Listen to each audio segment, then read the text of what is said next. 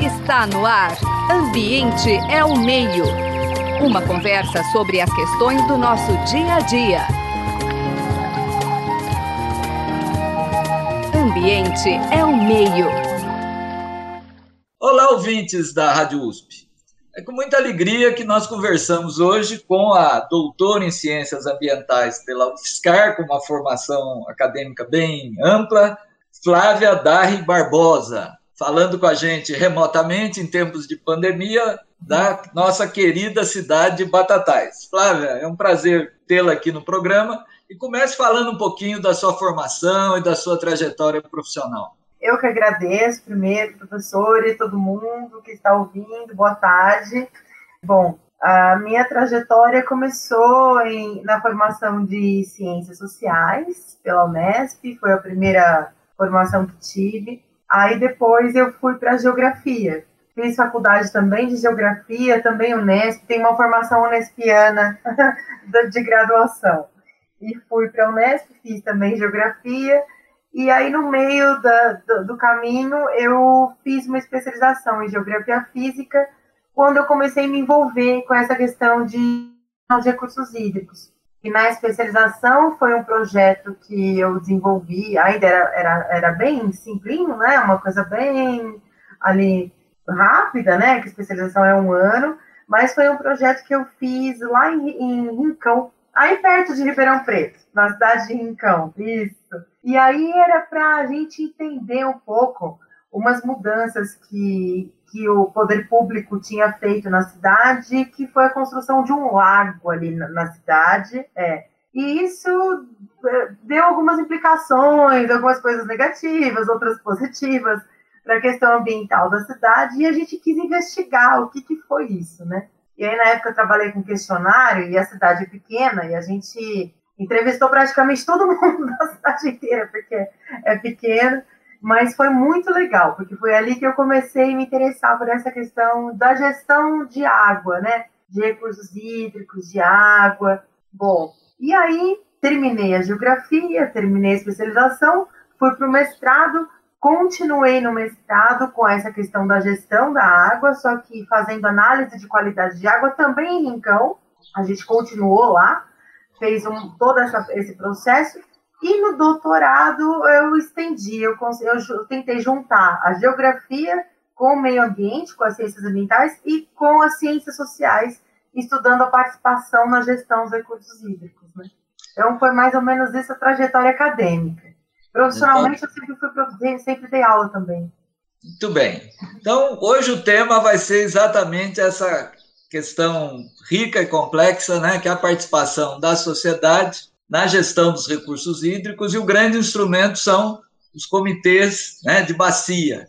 Então, eu queria que você explicasse um pouquinho, quer dizer, o que são os comitês, né, as suas atribuições, né, a sua composição, são muitos, quer dizer, o que é, o que é uma bacia, né, quer dizer, o Brasil tem milhares de comitês de bacia, um pouco assim, um panorama geral, obviamente só isso dá um programa, mas as é, ideias então vou, vou resumir isso, eu vou resumir bastante.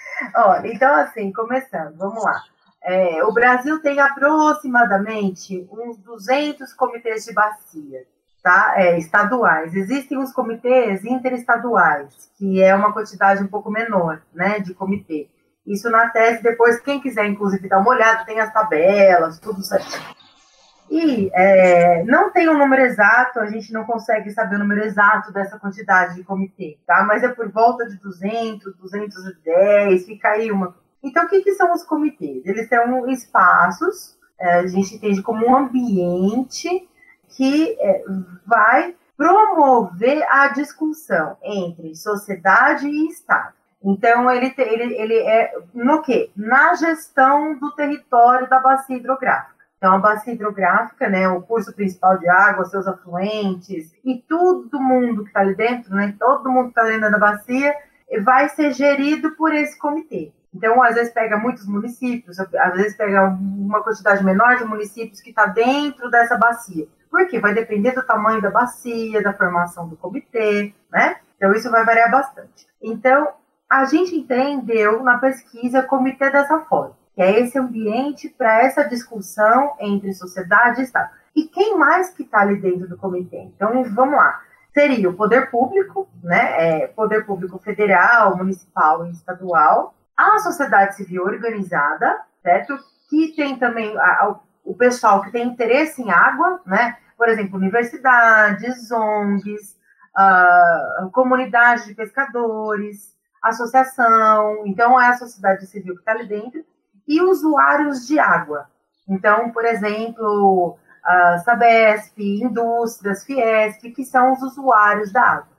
E, e o comitê é feito para promover o diálogo, né, para um consenso ou não, mas para promover um diálogo entre todos esses interesses considerando todos esses usos que a gente faz da água dentro da bacia, né?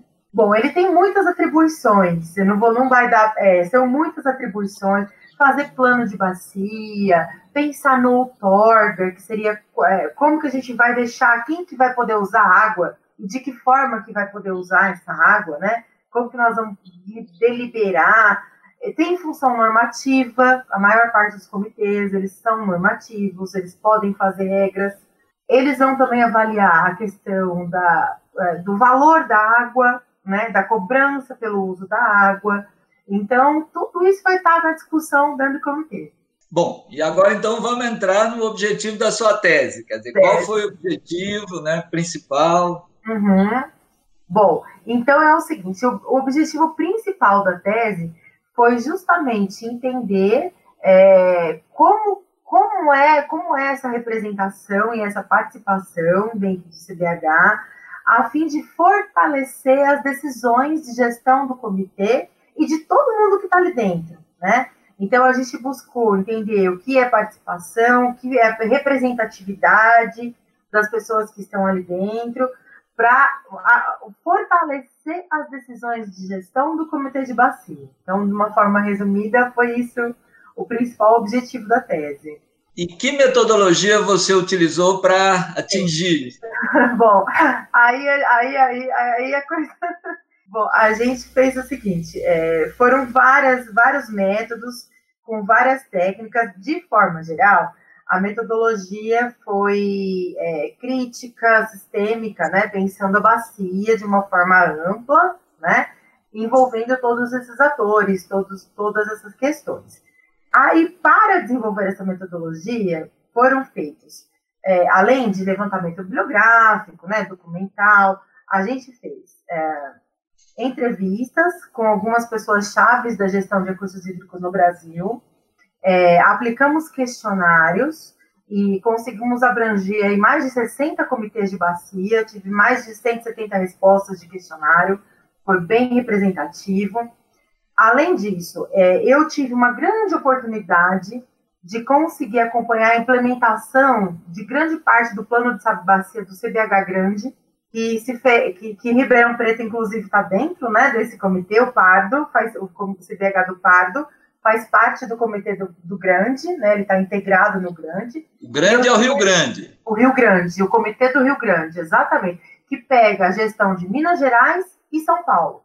Então tem que ter esse diálogo entre Minas Gerais e São Paulo. E eu tive a oportunidade de acompanhar a implementação de grande parte, discussão do plano de bacia desse grande comitê. Né? Fui a várias reuniões em Minas e São Paulo, então foi uma observação simples que a gente fala, né? E fiz isso durante aí, dois, três anos. E também, além disso, a gente teve uma outra oportunidade de desenvolver um projeto com metodologias participativas, método participativo, no CBH, no Comitê de Bacia do Turvo Grande, que também está dentro do Grande, é aquele que fica lá em São José do Preto. Isso, esse aí, o Turvo Grande. E aí a gente ficou, a gente ficou um ano desenvolvendo é, várias oficinas, preparamos material, que a gente implementou técnicas e práticas participativas, que foi um mapeamento ambiental participativo. Ou seja, eu juntei tudo isso para desenvolver a, a tese. Foi tudo isso junto. É. Como todo, toda boa pesquisa, são fundamentais vários instrumentos né, para exatamente conseguir ter uma captar um pouco esse todo que é complexo. Antes da Exatamente. gente seguir falando do comitê, Vamos falar um pouquinho de água, né? Por que, que água é um assunto tão sério? Flávia, eu sei que está aí pelejando com água há muito tempo, né? Então. De fato, o, o, nosso futuro está em risco em torno da questão da falta de água, da poluição dos mananciais. Tá, com certeza tá sim. É um problema muito, muito sério, porque a gente não pensa na quantidade de, de tipos, por exemplo, você citou poluição, né? Então, na quantidade de tipo de poluição, de, de tantas formas de poluir manancial, e eu gostaria até de ressaltar que até a tese ela fala em gestão de água e de recursos hídricos. Por quê? Existe essa diferença. É, até a gente não usar como um recurso, né, é água. A gente está falando de água. Então a água em si não é, ela só, ela vira um recurso, ela tem valor depois, né? Quando ela é usada dentro da residência, quando ela é captada por uma indústria, quando ela tem algum interesse, né, de valor. Então antes disso a gente pensou muito nessa questão de gestão de água porque é, a, a, gente, todo mundo precisa de água para sobreviver. E o que está sendo poluído, o que está sendo gerido de uma forma errada muitas vezes é a água, né? Até antes dela virar um recurso hídrico, né? Para a empresa, para a indústria, seja lá o que for. Então, sim, a gente está com um problema, a gente tem um problema muito sério. Isso no mundo, eu vejo que é o um mundo né? Tanto que o Objetivo de Desenvolvimento Sustentável, muitos deles falam em água, né? Na questão da água. É, então, a gente vai falar em solo, em clima e água também, né? Na questão ambiental. E um, não só falta a escassez, mas essa questão da qualidade. Olha, eu vou contar uma, uma história, não sei se dá tempo, uma historinha rápida. Eu dei muitos anos também, eu fiquei três anos trabalhando na Agência Nacional de Águas, mas assim, como é, eu fui dar um curso de capacitação há uns anos atrás, né? E, e, era pela Agência Nacional de Águas. Eu não era contra, era um contato né, daqueles temporários. Enfim, e aí eu nunca mais esqueço que a gente foi para um dos lugares que era esse curso, que era sobre metodologias participativas inclusive, foi na região do Nordeste, lá no Ceará. E lá eles têm muito problema com açude, né? Porque lá a água é de açude, a maior parte e uma briga, isso aí é uma briga boa, né? A questão dos açudes. E aí eu nunca mais esqueço que uma, um, um, aluno do curso ele veio e falou assim: como que vocês no estado de São Paulo reclamam de falta de água? Eu cheguei em São Paulo de avião e vi aquele rio Tietê lotado de água, vocês reclamando de falta. Então você vê como que é a percepção da escassez, né? Que envolve a qualidade, porque que adianta a gente ter muita água no rio Tietê e não poder aproveitar né, essa água toda, né, no meio da cidade, né? Então é, é mais ou menos por aí. É um dizia um ditado lá em Minas sobre a canoa, tá com o bico na água e morrendo de sede. Então. É, Flávia, é um acho que um outro elemento também que eu queria colocar na discussão, a gente fez duas entrevistas muito boas com o professor Moraes, da Federal da Bahia, e ele ressaltou muito os processos de privatização, né? Seja da captação, seja do tratamento, né, do esgoto, e as mudanças na, na, na lei de saneamento que praticamente empurram né, para a privatização. Quer dizer, essa é uma questão que preocupa realmente. Quer dizer, a gente já, ele comentou algumas experiências internacionais, acho que a Bolívia é um caso simbólico, ele citou Portugal também, que, quer dizer, você praticamente privatizou as principais fontes, né? E aí, quer dizer, a população mais pobre acaba não tendo acesso. É um risco? Com certeza é um risco. O que, acontece? O que privatiza, é, acontece o seguinte, no caso do Brasil, é, pelo que a gente estudou, né, pelo que a gente levantou, quando foi feita a lei de saneamento no Brasil, ela foi feita separada da Política Nacional de Recursos Hídricos, né? Então, são duas políticas que eram separadas.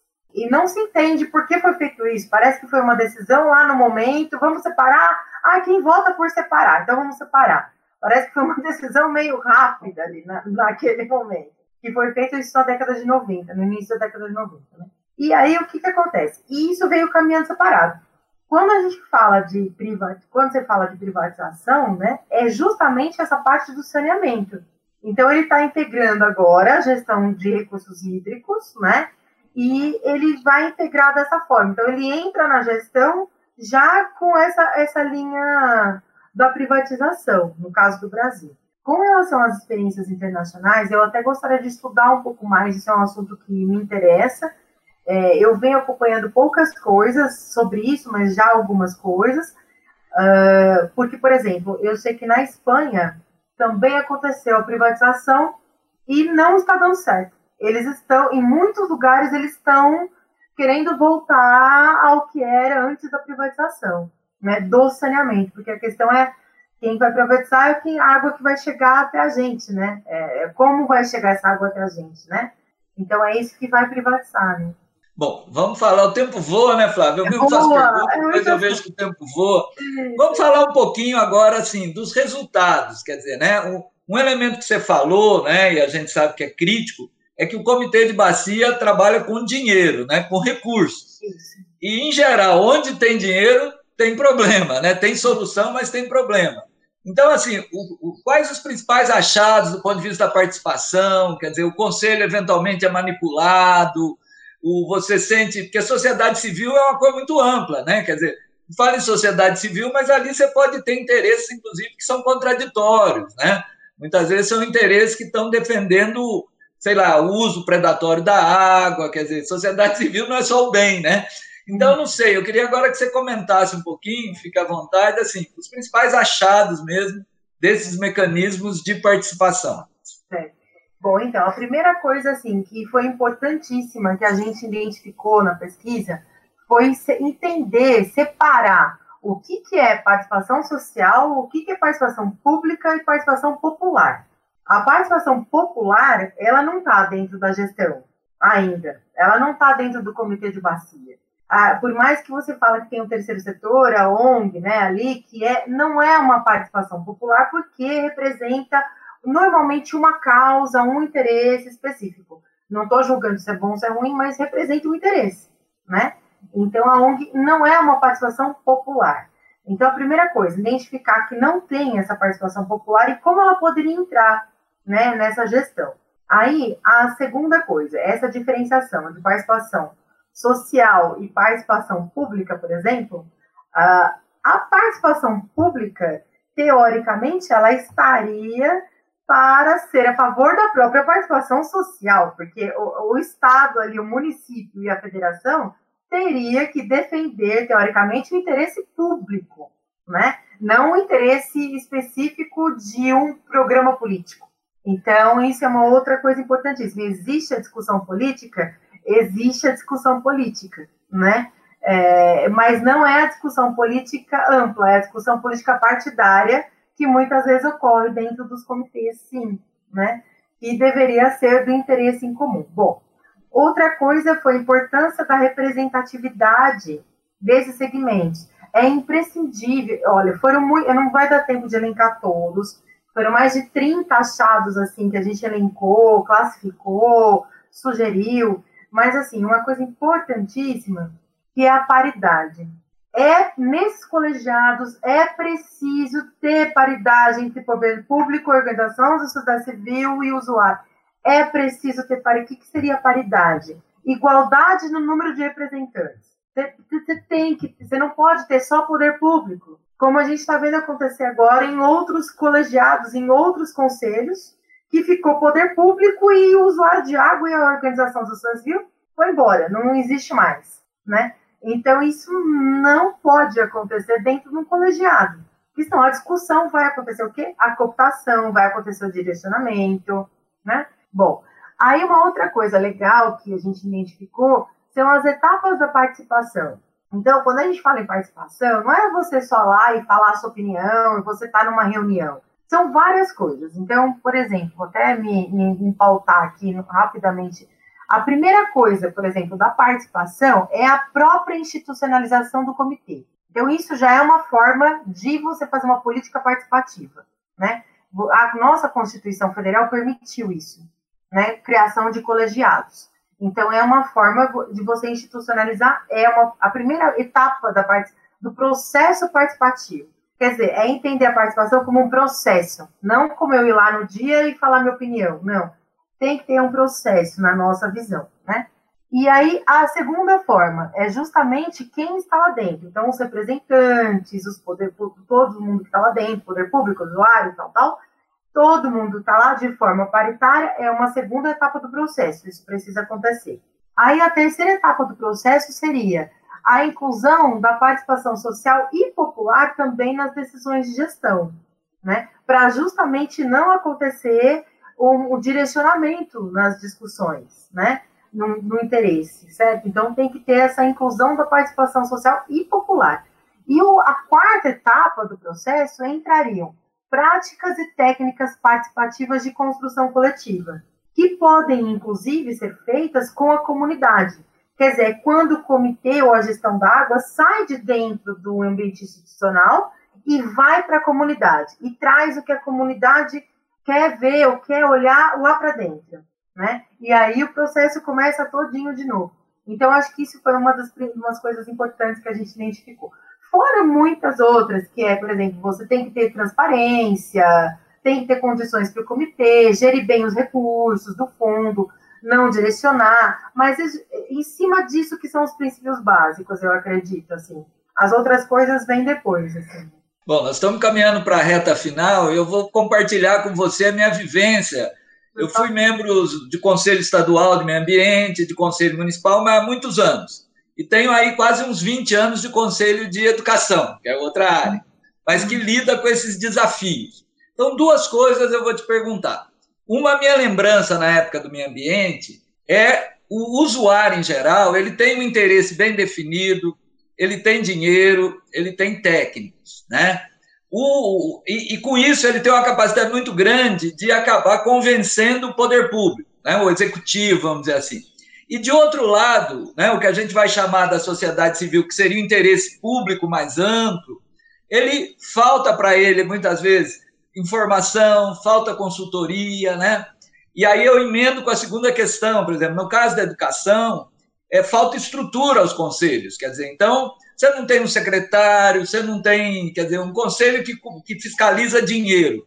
Ele teria que ter um contador, mas aquele contador não pode ser o contador da prefeitura, né, do governo ele teria que ser um contador do conselho. Então eu te pergunto um pouco aí em cima, quer dizer, se essa, essa sensação que eu tive sempre pela sociedade civil, né, sempre participei, representando, no caso do, da educação, representando a universidade, você percebe que isso aparece também nos comitês de bacia? Você vê esse problema? Olha, com certeza aparece, com certeza, sem dúvida. Por isso que a gente frisou bastante na pesquisa essa parte da participação popular e de como poderia, algumas formas de como poderia trazer né, a, a todas as pessoas. Porque o que você disse lá no começo, a, a organização da sociedade civil, ela não está representando sempre toda a população, a comunidade, não está. E muitas vezes ela também está representando interesses, e infelizmente, é, muitas vezes, inclusive, interesse dos usuários de água né? Então é preciso ficar muito claro isso. E assim, a gente pensou em algumas coisas de fortalecer na legislação, inclusive talvez até é, mudar algumas coisas. Por exemplo, olha, tem que ter uma prática participativa, tem que ter algumas regras de, de, ampli, de ampliar para a comunidade, mas não estamos falando só de pesquisar ah, o que, que você acha disso. Não, envolver a comunidade na gestão, fazer a comunidade ter é, por exemplo, autonomia. Por que não fazer? Tem uns, alguns trabalhos de comitês que dão certo. Por exemplo, eu, eu acompanhei esses dias do, do Jundiaí, né, no PCJ. Eles conseguiram enquadrar, fazer o enquadramento da água. O que, que é isso? Botar uma nova classe de água para o rio Jundiaí. Né, e conseguiram melhorar a qualidade de água desse rio. Uma das coisas que usou, a SOS Mata Atlântica foi, encabeçou, Instituto IP, tudo bem, são ONGs, mas uma coisa muito legal que eles fizeram foi é, dar para a comunidade kits de análise de água e a comunidade fez esse, esse monitoramento e trouxe para dentro do comitê. Então, quer dizer, por que não? Tem formas, tem. Você é, fortalecer câmara técnica de vários estudos, trazendo gente que não está na sociedade. Por exemplo, eu. Agora eu não estou mais é, em lugar nenhum. Como que eu vou? Eu quero discutir. Como que eu faço para entrar no comitê? Então tem que ter essas aberturas, né? Como que faz? Eu tenho que ser uma ONG? Se eu não for uma ONG, eu não posso participar? Então é isso que a gente pensou, né? E com certeza acontece isso que você disse. Eu, principalmente precisa fortalecer a sociedade civil para isso, né? Para essa gestão, para entrar na gestão? Com certeza. Não sei se eu respondi muito bem, acho que. Bom, nós conversamos hoje né, com Flávia Darri Barbosa, a Flávia que é geógrafa, né, cientista social, mestre em geografia e doutora em ciências ambientais pela UFSCar. Né? O programa contou com os trabalhos técnicos do Gabriel Soares e a produção da Suiane Azenha e a Natália Stephanie Silva. Flávia, eu te agradeço e esse momento final, assim, para você deixar a sua mensagem e informações, pessoas que queiram conhecer melhor a, sua tese, outras publicações suas, fique aí à vontade para o comentário final e muito obrigado. Eu, fico, olha, eu, fico, eu queria agradecer novamente essa oportunidade. Quem quiser entrar em contato comigo, você pode até o meu e-mail, não sei como a gente faria para deixar meu e-mail.